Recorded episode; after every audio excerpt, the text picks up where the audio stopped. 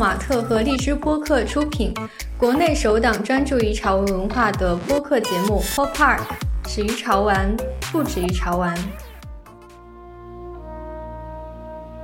Pop Park 的听众朋友们，大家好，欢迎大家收听今天的节目，我是今天的主持人此去今年。今天我们邀请到的两位朋友都和游戏相关，他们是 TapTap 的品牌经理李一萨，泡泡玛特游戏产品经理江天红。欢迎两位大佬来跟大家打个招呼吧。嗯，Hello，大家好，我是 Lisa，是 TapTap 的品牌经理。Hello，大家好，我是江天红，是泡泡玛特的产品经理。啊，伊萨是 TapTap 的品牌经理，负责 TapTap 的品牌传播的工作。江天红是担任游戏产品经理，他的团队为泡泡玛特电商平台小程序研发以潮玩 IP 为原型的小游戏，如今已经推出了十几款游戏。那随着潮流玩具的不断破圈，潮玩 IP 也在不断和上下游进行跨界碰撞和融合。此外，游戏 IP 也在不断通过丰富多样的途径进行泛娱乐化。今天我们邀请到伊萨和天虹，共同来探讨游戏 IP 的潮玩化以及潮玩 IP 的游戏化。那首先，我们来聊一聊游戏 IP 的跨界融合。游戏衍生品市场呢，近些年呈现出快速发展的趋势。那在伊萨看来，游戏衍生品和周边目前有哪些常见的玩法呢？好的，谢谢主持人。其实就正如大家所说，游戏不管是手游还是端游，甚至是主机游戏，大家出衍生品，嗯，已经成为一个非常常见的一个玩法了。那大家比较熟知的，呃，就是会跟随着游戏的运营和发布进程，在比如说电商平台，还有游戏自己的电商平台去进行游戏周边的销售。那这几年呢，随着游戏社区的兴起，比如像 TapTap 这样的社区上也聚集了很多游戏厂商嘛，嗯，大家也会有一些特别的玩法。那像是针对平台玩家专门推出一些运营类的周边，嗯，就是不以销售为导向，但是为了回馈给社区里边喜欢这款游戏的玩家，那这些周边在社区进行投放之后，其实也非常受到玩家的欢迎。在伊萨看来，我们来做游戏衍生品会给这个整个的游戏产业链带来哪些价值呢？其实，我们客观的来看，整个大市场能对游戏产业链产生价值的游戏衍生品。以游戏为单位来说，并没有很多。怎么理解这句话呢？就是虽然大家都在做衍生品，但是它的经济收益、商业收益能真正的，比如说被写进这家公司的财报，甚至是作为这个游戏非常重要的收入的一部分，这样的游戏或者说这样的 IP 是非常非常少的。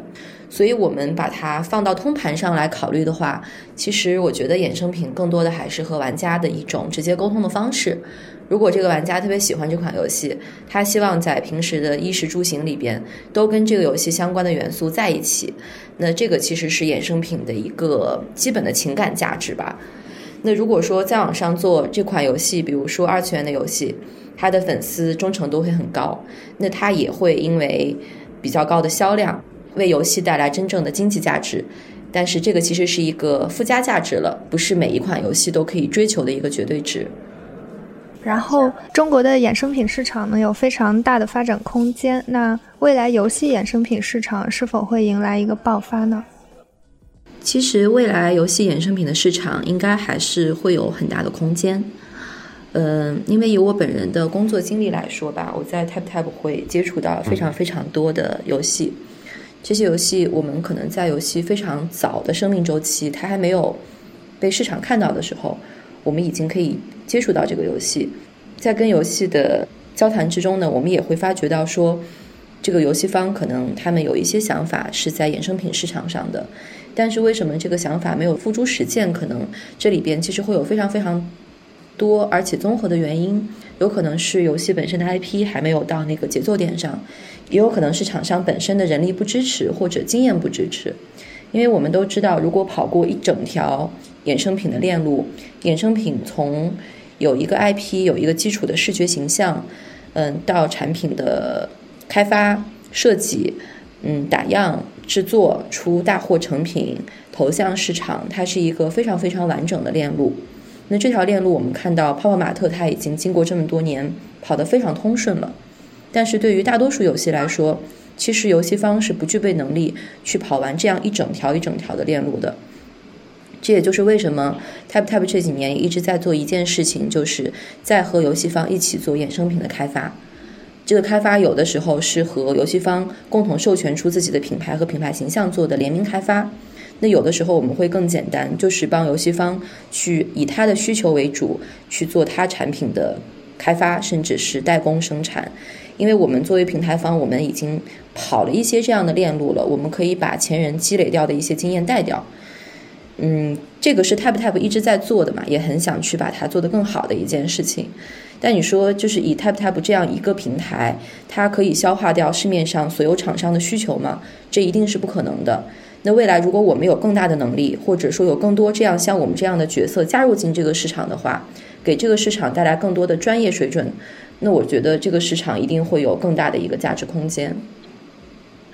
那呃，如何通过？IP 来构建游戏的品牌心智，嗯，然后来提升用户在线上和线下的粘性呢？嗯，应该说 IP 对于游戏的内容来说是一个非常大的附加值。另一方面，因为对这个 IP 的喜爱，也会非常主动的吸引过来很多可能非这个类型游戏的核心用户。这就是为什么那么多游戏都喜欢做联动，联动就是一个很好的。用某知名的 IP 植入这个游戏来吸引这个 IP 粉丝的一种方式，它也是一种破圈的方式。那随着潮流玩具的不断破圈，嗯，不少游戏 IP 也开始尝试来推出潮玩，比如说《阴阳师》《王者荣耀》啊，都通过 IP 联名的形式来推出了潮玩形象。潮玩呢，逐渐也成为了嗯游戏 IP 泛娱乐化的一个方向。那你认为越来越多的游戏 IP 去做潮玩？嗯，它的主要原因是什么？啊，伊萨可以先来聊一聊。我大概说一下吧，天红可以补充一下。就是在在我的理解里边，其实潮玩跟游戏的受众可能不是一个完全重合的圈子。那我们举个例子来说，阴阳师的受众跟阴阳师潮玩的受众，它应该不是在一个精准的用户群体里边的。所以，首先，游戏通过 IP 联名的形式推出潮玩，它应该是一个破圈的现象。也正像问题里所说到的，它是一个游戏 IP 的泛娱乐化的一个方向。那越来越多游戏 IP 去做潮玩的原因，当游戏达到一定体量的时候，它的用户池其实已经被发掘的相对来说比较比较干净了。那如果游戏还想去做长期的运营，以及获得持续的突破瓶颈的发展，游戏是非常需要去做破圈这个动作的。嗯。就是比如说像呃阴阳师和潘神的联名，他们也希望能吸引一些潮玩的粉丝，吸引一些潘神的粉丝，是吧？如果是和名气非常大的潮玩的 IP，嗯，下一个问题是什么样的游戏 IP 更适合去做潮玩呢？天虹怎么看这个问题？呃，去做潮玩有这个市场肯定是有需求的。咱们先说泡玛特，现在定义了这个中国的潮玩市场。也可以说是打开了这个中国潮玩市场的一片这个蓝海吧。那么就这种情况下，我觉得是肯定是有很多细分领域的市场需求存在的。这种爆款游戏的这种优质 IP 的背后，肯定是有用户需求的。不只是我们，其实很多游戏公司一直也在做这个潮玩。形式上呢，我觉得也是多种多样吧。你比如说，咱就说任天堂吧，是吧？这因为是全球比较知名的游戏厂商啊。任天堂的它这个 Amiibo。Amiibo 它其实它是一种潮玩，但是它的这个潮玩呢，它其实内置了一种叫这个进场通信的一种 NFC 的芯片。这个潮玩它玩家买它就不只是一个潮玩一个形象了，它是像刚才这个伊森说的，它跟所有的游戏，任天堂旗下所有游戏它都是有联动的，那么就保证了它这个潮玩的一个生命周期。举个例子，就比如说我买了一个这个这个 Mario 的一个 Amiibo 的这么一个潮玩形象，嗯，那么我在它未来的其他游戏，比如说塞尔达传说呀，比如说这个全明星大乱斗啊，那么在里面我都可以通过这个 Amiibo，然后去扫一个它特殊的一个呃，比如服装，比如说武器或者是一个形象，那么它这种形式其实就是通过任天堂的这种知名的 IP，保证了它其他游戏的一个生命周期。所以说这个还有其他的，比如《皇室战争》啊，我看它最近也在这个淘宝上也在出。它下面形象的这个潮玩，它它肯定是有用户基础的，嗯，明白，也是通过一些技术的手段，嗯，它可能不只是一个形象这么简单。对对对对对。那在伊萨看来，就是什么样的游戏 IP 更适合去实现嗯潮玩化去做潮玩呢？首先考虑到商业收益的话，其实对游戏本身的粉丝基数会有一定需求吧。其次的话，这个游戏可能它不是一个非常小圈子的游戏，它面辐射的受众，嗯，不管是数量还是类型，都会相对来说比较广。像就是还拿阴阳师、王者荣耀，甚至是第五人格这样的游戏举例，它的用户年龄层其实已经比较宽泛了。那他们放到潮玩市场里边，应该会有更多的机会吧？那还有就是，我想从美术方面，其实也会有一定的考虑。喜欢潮玩的用户对潮玩本身的审美还是有一定的需求。那如果这个游戏本身的角色设定它非常有特点，嗯，像第五人格的角色设定，像阴阳师的角色设定，那它其实在去做潮玩化的路上，已经是有了一个比较好的基础。那天虹怎么看这个问题？嗯，这块我觉得我跟伊萨的这个观点非常的相似。就首先，我觉得是看这个游戏 IP 的影响力嘛。就每个游戏 IP 后面它肯定都有一批忠粉，那么游戏的体量越大，知名度越高，那么它的粉丝肯定越多嘛。比如说这个魔兽世界啊、阴阳师啊，对吧？那当然就是影响力越大呢，肯定是越合适。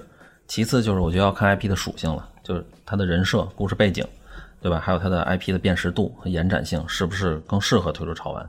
比如有些游戏后期会出一些继续迭代的出英雄，对吧？继续出更新 DLC 的形式出新的英雄，或者出新的服装，那么它在后面的延展性对于这个潮玩来说就比较的容易了。我可以推出各种不同的形象，或者是有异色呀、隐藏服装啊这样。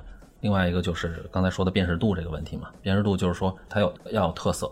我如果两个英雄长得非常接近的话，嗯，其实它在这个潮玩里面，它每一个形象自己特立独行的这个属性就要相对低一点了。嗯，就是要有记忆点。对对对。嗯，那以游戏 IP 为原型的潮玩，吸引的更多的是呃游戏的粉丝，还是潮玩的爱好者呢？这个我觉得啊，首先吸引的肯定是游戏本身的粉丝。啊，因为首先我喜欢这个游戏哈，我肯定会关注这个游戏相关的一些任何的周边产品。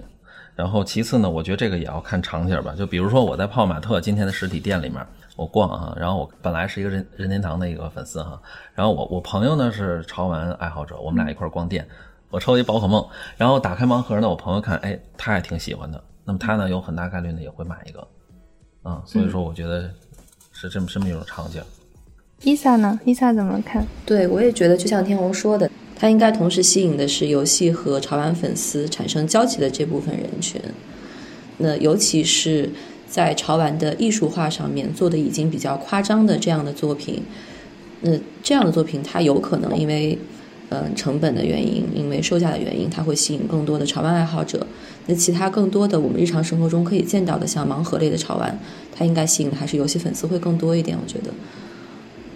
的，然后潮玩对于延续强化 IP 的心智，呃，延长 IP 的生命周期起到了什么作用呢？其实我之前也思考过这个问题，就这里面我觉得应该是，呃，我先综合的说一下，就是我觉得游戏起到的是一个对这个潮流玩具概念的一个补充。为什么这么说呢？就是我们说潮流玩具，其实它也是玩具，对吧？那玩具的本质呢，它其实是玩儿，能玩起来。咱们比如说咱们小的时候玩的这个变形金刚啊，还有一些。对吧？这这种玩具哈，它都可以变，可以动，可以玩。咱们现在说的潮玩，其实更多的是摆设性质这种艺术品。嗯，那这其实相当于玩具的一个细分了，我觉得。那但是从用户角度看，其实除了收藏以外，他内心应该还是有一种玩的本质的。我觉得这一点呢，其实是可以从游戏这个角度去做一个很好的补充。喜欢潮玩形象在这个虚拟世界里能以更丰富的这个内容去呈现，我觉得这本身也是一种延长生命周期的一种形式。嗯，伊萨来看一下这个潮玩和 IP 之间的关系，应该是一个非常自然的关系。就是我们还是拿游戏来举例，当一个游戏它的 IP 到了是一个什么程度，它会去涉足潮玩，这个其实是有一定的节奏点的。还是拿我们刚才说到的市面上会看到很多的。阴阳师、王者荣耀，或者说第五人格的潮玩来举例，它还是游戏已经有了一定的 IP 的知名度和认可度之后才会出的潮玩，所以潮玩是他和粉丝沟通的一个非常自然而然的一个行动，而不是为了我一定要去开拓这个市场，我去做潮玩这一件事情。那反之而言的话，如果说这个潮玩的形象和世界观已经能够成为一个 IP 了，那它就是具有了进入更多的。内容的可能性，这个内容不只是局限在游戏内容，它甚至可能进入不管是漫画、番剧，甚至是影视作品，都是有可能的。所以还是看 IP 本身它的生命力有多旺盛吧。它应该就是像一个种子从土里边破土而出，生根发芽这样一个非常自然的生长阶段。当它到了那一个阶段的时候，那潮玩可能就是它结出的一个果实。嗯，OK，聊完了游戏 IP 相关的话题呢，下面我们来聊一聊潮玩 IP 的跨界。那在一家潮流玩具公司担任游戏产品经理，听上去还是挺有意思的。那天虹是什么时候加入泡泡玛特的呢？然后当时是什么样的契机来开始做游戏这块业务？呃，我是一八年加入泡泡玛特的，因为我本身其实就是一个传统游戏行业的一个工作者嘛，再加上我本来也是一个重度玩家哈。其实很多年前呢，我是被那个三尼安卓他吸引的我，然后后来呢，我就不断的买他的这个过程中，我就认识茉莉了嘛。也许是因为自己职业或者爱好的这个影响嘛，我就特别希望。把这个自己喜欢的潮玩 IP 带到游戏世界里来，其实这也就是这么着吧，这算一个契机。当时是公司就是有在招聘这个岗位，还是说你过来了以后主动提出来说？对对对，就是有这个岗位。啊，嗯，对。那我们先来聊一聊这个我们已经做过的游戏，就是泡泡玛特的线上小游戏，主要是在哪些平台？然后主要是一些什么类型的游戏呢？呃，之前是在这个天猫旗舰店上做了很多款的小游戏。一般是比如大促的时候，或者是一些有纪念性意义的活动上，嗯，然后类型的话呢也是比较丰富了，然后休闲啊、动作啊、跑酷啊，甚至桌面游戏，嗯，基本都有。然后另外就是在微信的会员中心，还有这个泡玛特微信的泡玛特抽盒机，啊，都有做这个小游戏。类型呢是以这个养成类和集换放置类游戏为主的。那你觉得你做的最好的项目是哪个？印象特别深的，最好的这里要要分，就是游戏性稍微高一点的呢，是天猫当时在这个呃六幺八的时候出的一个呃小火车的游戏。当时我记得，反正第一次刚上线第一版的时候，用户就玩家嘛反应比较难，因为它里面分雨天、雪天，嗯，然后我们玩家可能女女性玩家比较多嘛，然后他们可能玩的时候觉得难度有点高，啊，这个时候就很多玩家在这个平台小红书上反馈说游戏怎么怎么难啊，然后。后来我们就紧急的改了一版，啊，然后但是这个游戏要说呃综合的游戏性来讲呢，还是可圈可点的，嗯。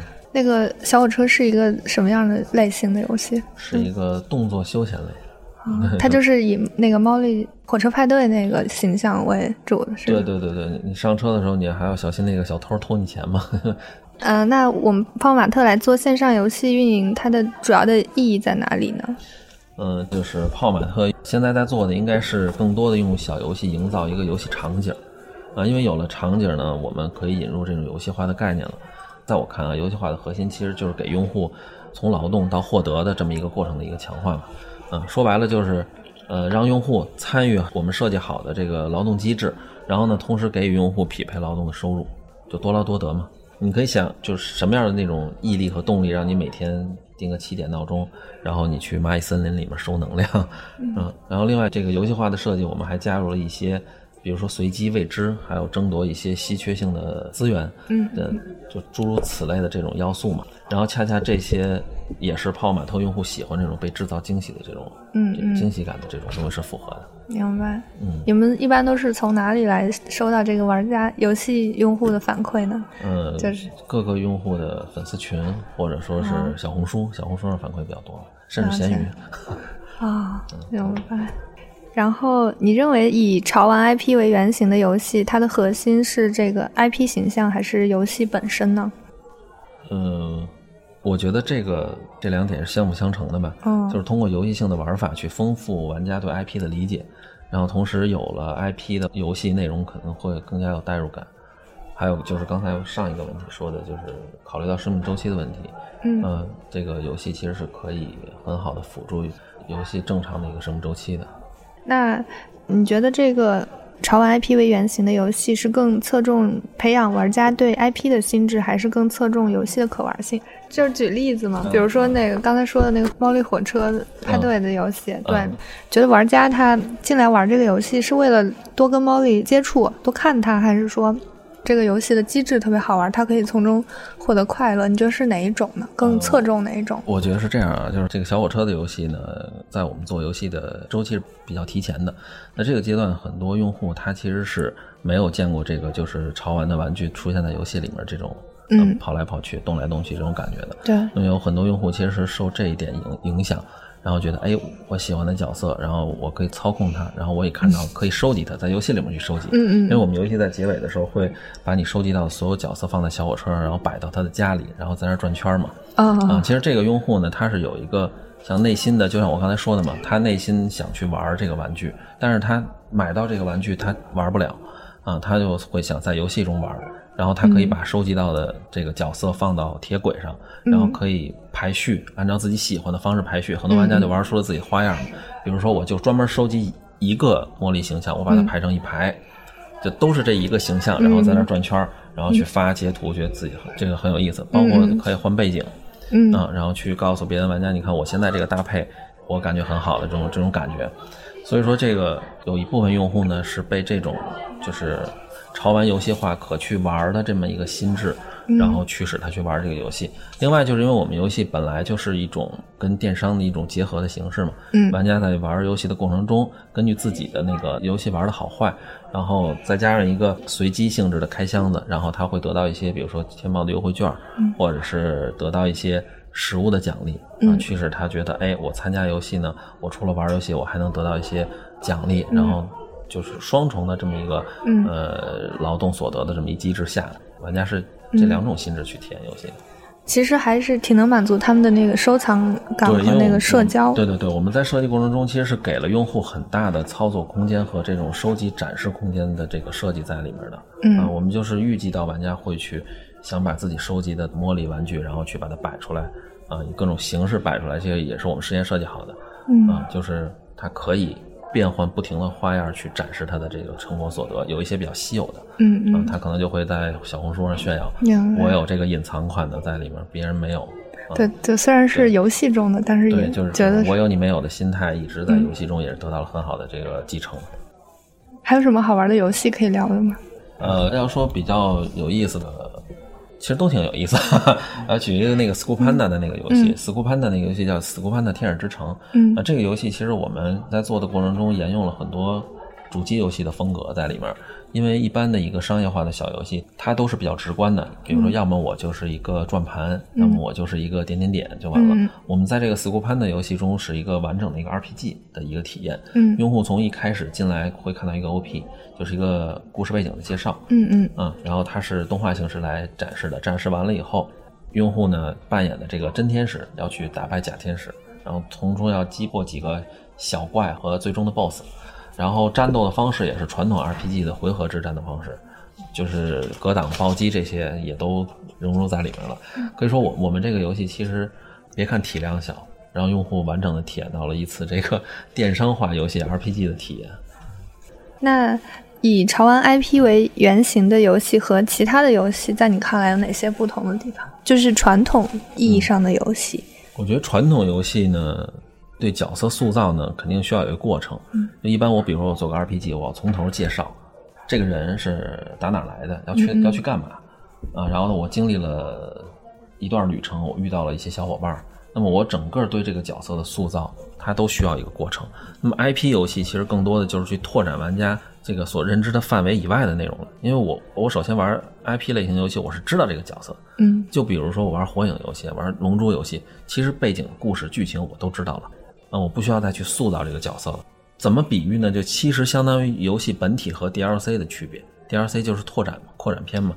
然后潮玩 IP 游戏更多呢，就是通过游戏的这种表现形式，让玩家能够亲身的操作，有这种代入感，更宽泛的去了解自己的那个喜欢的那个 IP。嗯，我我觉得大概就是这样的区别。明白。那 IP 的融入是否可以提升游戏的可玩性？我是这么看的，我觉得能让自己喜欢的角色，嗯嗯，不论是什么样的角色，嗯，在游戏中去冒险，这本来是玩家现在很多玩家追求的一个乐趣。因为 Steam 上游戏跟主机游戏的区别，其实很大的程度在于 Steam 的游戏是支持这个，就是可以把自己的角色，然后喜欢的一些东西换到游戏里面，呃，我记得主机游戏中，就是任天堂在 Switch 上推出了一款叫《弥托邦》的游戏啊，这之前在 3DS 就有。这款游戏呢，其实是支持玩家把他的任天堂账号里面的形象，然后来编辑到游戏里面去做任何一个角色的。啊，比如说我可以把这个形象捏成一个其他游戏中的角色，呃，然后去放到这个我现在要玩的这个冒险中，玩家就是以这种乐趣，把它当成一种终极乐趣。所以我觉得能看到自己喜欢的 IP，然后让他去在世界中冒险，这本来就是一种乐趣。因为他是之前已经喜欢上这个 IP 了。对，IP 型游戏很多都是冲这个 IP 来的。嗯，明白。伊萨老师，这个问题就是也想问问您，看您有什么想法？就是说，有一个 IP 角色的融入，是不是可以提高游戏的这个可玩性？比如咱们平台再去呃选择游戏的时候，会不会考虑这个因素？嗯，当然，我们都会说自带 IP 的游戏它是有天生光环的。就是自带光圈出生，那这是一种，这种其实指的是它本身是一个 IP 改游戏，像是漫威 IP 改的系列的游戏。那还有一种情况就是像刚才天虹说到的，它是 IP 植入嘛，就是前两天刚刚结束的那个一三上的任天堂 Direct 直面会，它发布了终极任天堂大乱斗和铁拳的联动消息。那这个消息对于又喜欢大乱斗又喜欢铁拳的玩家来说，他会很兴奋。他很希望可以上这个游戏，马上操作这个他喜欢的角色。那还有一种就是我们自己有过的一点小体会吧。嗯，Tap Tap 自己，我们自己是有做一个 IP 形象，就是我们的看板娘。嗯，这个看板娘有一个名字叫塔拉拉。今年六月份的时候，六一的时候，我们这个板娘她植入了一个游戏，就是 RO。在 RO 里边，他做了一个 NPC，然后做了一个发誓，还做了一个小的场景的 setting。为什么我们觉得这个很有意思呢？因为这个植入它不是一个单纯的美术形象的植入，它放了一些我们板娘自己本身有的世界观放在里边，包括 Tap Tap 的世界观。比如 Tap Tap 对外出展的时候，我们一直有一个 Tap Tap Coffee 的这样一个形象，就是 Tap Tap 咖啡店的形象。我们甚至在线下展台是有一个小咖啡车的。然后这次植入就把这个小咖啡车放在了这个环境里，这个小咖啡车一出现，再加上塔拉拉，大家就会非常清楚的知道啊，这个是 Tap Tap 和 RO 这款游戏的一次联动。包括我们跟策划在聊的时候，也会想说，塔拉拉如果我们那个板娘她植入一些格斗游戏，她的技能应该是什么？那我们的设定会说她是一个喜欢吃软糖的中二少女，我们就会想说，嗯，她的技能会不会是发射蓝色软糖？就这种世界观的植入，对于 IP 的忠粉来说，其实会非常有意思。对，然后把潮玩 IP 和游戏来进行结合的话，嗯，这个难点在哪里呢？比如对游戏的类型还有呈现的方式有没有一些限制？嗯，这个问题天虹来先回答一下吧。嗯，这个。呃，我觉得就是我现在就会遇到这个问题啊，因为当然这肯定限制是肯定要有的嘛。首先，IP 类的游戏的人设和呃游戏世界观的设定，肯定是要严格遵循这个 IP 版权方还有作者的认可跟授权啊。这个，嗯，然后就算是角色动画。就比如说游戏里面的动画啊，我发技能也好，嗯嗯，之前我做 School Panda 那里面有很多的这个角色 RPG，它的叫技能嘛，嗯嗯，这些动画也需要经过这个 IP 授权部同事跟作者审核才可以，嗯嗯，嗯，难点的话其实也是这方面更多一点，就有一些你的设计可能从开始就要围绕着这个 IP 本身的规则来制定。举个最简单的例子，比如说现在我要画一个城堡，这个城堡。如果在作者的作品中有，那么就尽量用。如果你想设计一个新的城堡，那么这个城堡符不符合作者的认知？嗯，这个都需要他来确认。对对对对对，也就是说我们在制作上很大程度上其实有一些边边角角是被框住的。这个也是所有做 IP 游戏，这算一个难点吧？我觉得，因为呃，你有很多想做的想法，就是一定要在作者的认知基础上再去拓展。嗯。就是要跟他对这个 IP 的理解保持一致。对对，或者说你比如说某些形象啊，他适不适合做这个职业？嗯，可能作者心里是有想法的。比如我是一个熊，他的想法就是让这个熊做一个战士，一个 T，一个坦克。那么如果让他做一个盗贼的话，作者就从他的角度就会抵触这个问题。所以说，在很大程度上，对于这个游戏的内容都是。明白，嗯，明白吧？就嗯，就是这个意思。那假如说你们要给这个游戏里的 IP 就是加入更多的故事，就是像传统游戏那样，那那这个会有更多问题。其实我觉得这个是另外一个问题，就是我们我们的 IP，我们潮玩 IP 跟传统 IP 是有区别的。嗯啊，我们传统的 IP 它本来就是有内容，它就是以内容来来做基础的。我们潮玩 IP 一般都没有太多实际的内容，我们都是以形象为准，对吧？嗯我们出了一个形象，然后后期再去慢慢的补充它的内容。其实游戏本来也是一种补充内容的形式，因为玩玩家的记忆点就是，我觉得你这个形象只是好看，但是他干了什么我并不知道。嗯，那么游戏中呢，就是我要告诉玩家他能干什么，他干了什么。嗯，那这个前提下呢，就是一样要跟作者去沟通。我们传统的像《死库潘》呢，它是一个 RPG，那么它就有剧情。我们剧情在写出大纲以后，都是要经过作者的这个审核。作者觉得哦，OK，这个剧情没问题，然后我们再去细化这个剧情，包括里面的对白，嗯嗯啊，都是一定要严格按照这个文案。作者对对对，这个文案一定要经过作者的审核才可以的。明白。那你觉得有没有可能将来有一个特别宏大的故事，就可能比这个还要深入的、还要长的一个故事？你其实某些 IP 已经在做这件事了，嗯，它就是一个很长的一个主线故事。哦，那嗯，伊萨怎么来看这个问题？就是把潮玩 IP 和游戏进行结合的难点。难点其实就像天虹说的，潮玩 IP 它的世界观并没有非常非常的详尽吧，它就是会有一个。比较大的笼统的设定，嗯，像你们有提到的，茉莉是倔强的，Dimo 是内向忧郁的。那在遇到一些对剧情剧情量有需求的游戏的时候，可能它的世界观是什么样的，支线是什么样的，主线是什么样的，这个是需要额外再去做设定的。嗯，就是它的这个形象的设定可能不是特别的丰满，就是在内容上。对，但这个其实也是一件好事儿嘛。如果说真的。嗯，潮玩它进入某一个游戏，这个游戏它本身又很着重于讲故事，那其实可以通过游戏的剧情去完善这个 IP 本身的世界观，也是一件好事儿。对对，嗯，但可能就会做的非常的谨慎。对对对，嗯对。这块我还真想说一下，就是我们一般出这个游戏内容的时候啊，就像你刚才说的故事背景，像我们之前出的这个《天使之城》，它本来就是一套盲盒，那这套盲盒它本来就有自己的一个世界观。他的世界观其实就像刚才伊伊萨老师说的，他不明确，他只是告诉你它是一个阴暗的一个背景，嗯嗯，它里面有吸血鬼，啊，它里面有天使、真天使、恶魔，就在这样一个大环境下，然后我们以它为一个最宏观意义上的一个背景，然后我们再去创造里面的内容，创造完里面的内容以后，啊，作者会看这个剧情，觉得哎，我能不能套到我这个盲盒的这个这个剧情里面去？如果可以的话。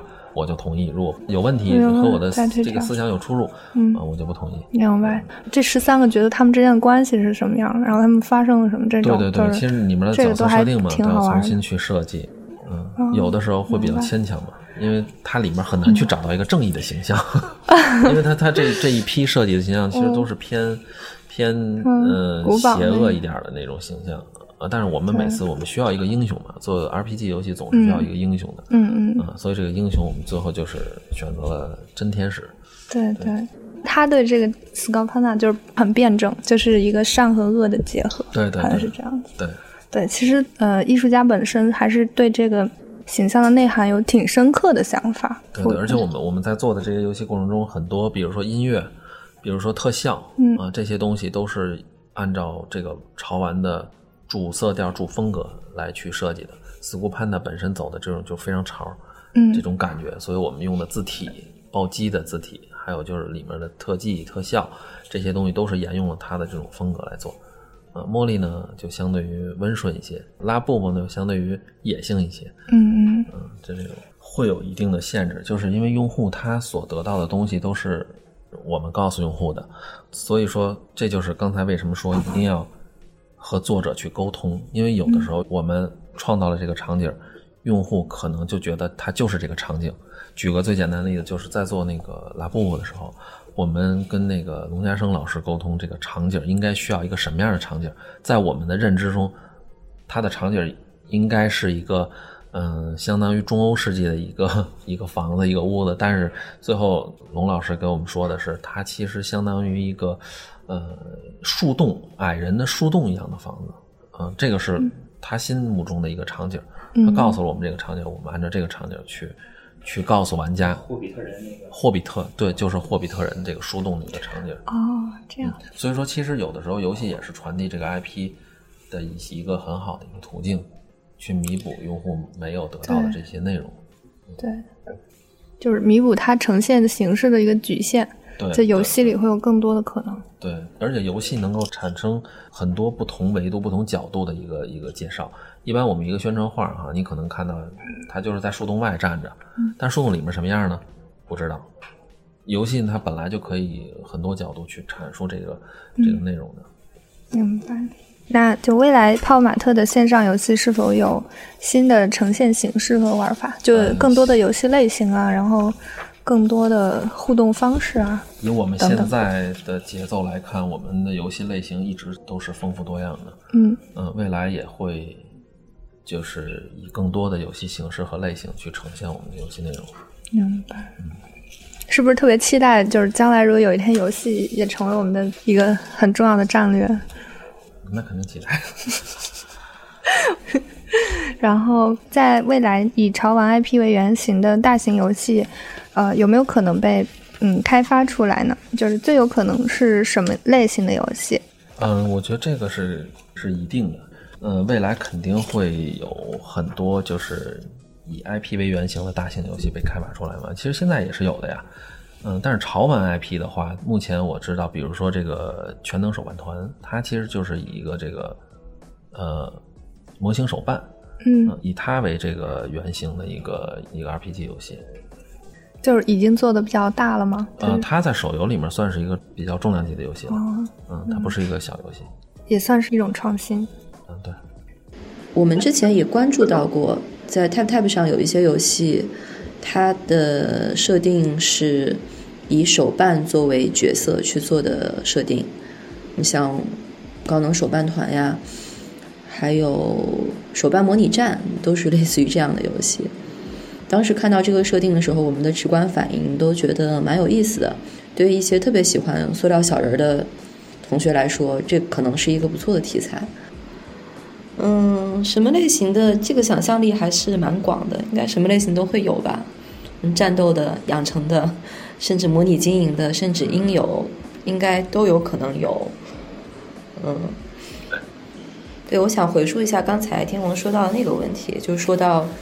对于一个 IP 的创作者来说，其实作者本身在游戏的圈子里，或是在 ACG 的圈子里，大家会戏称叫“亲妈”嘛，就是亲妈最清楚自己的孩子长什么样。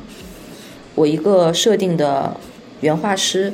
他可能特别清楚我的设定的是什么样，这个什么样不仅是说他的视觉效果是什么样，他甚至脑子里有非常具体的他的性格是什么样，他的世界观是什么样，他是从远古穿越过来的，还是从未来世界穿越来的？那只是有的想法他表达出来了，有的想法他还存在在画师自己的脑海里边。所以我觉得这一点，像我很喜欢的泡玛特的一个系列叫《拉布布》嘛。他出的一些选品，我个人是觉得方向非常准，像露营系列，就是跟他本身角色的风格是匹配得上的。那这种就非常的 match。那类比到游戏里边，其实也是这样。如果这个角色的设定本身它就是在树洞里的，是有霍比特人的世界观的缩影的话，那它映射到游戏里边，它应该也会有这种世界观的投射，而不是把它投到一个未来世界里边。对，没错，是的，是的，嗯。好，今天的节目就到这里啊！感谢伊萨和天虹，嗯，给大家带来了关于潮玩 IP 游戏 IP 的一些观点和见解。那下期节目我们再见。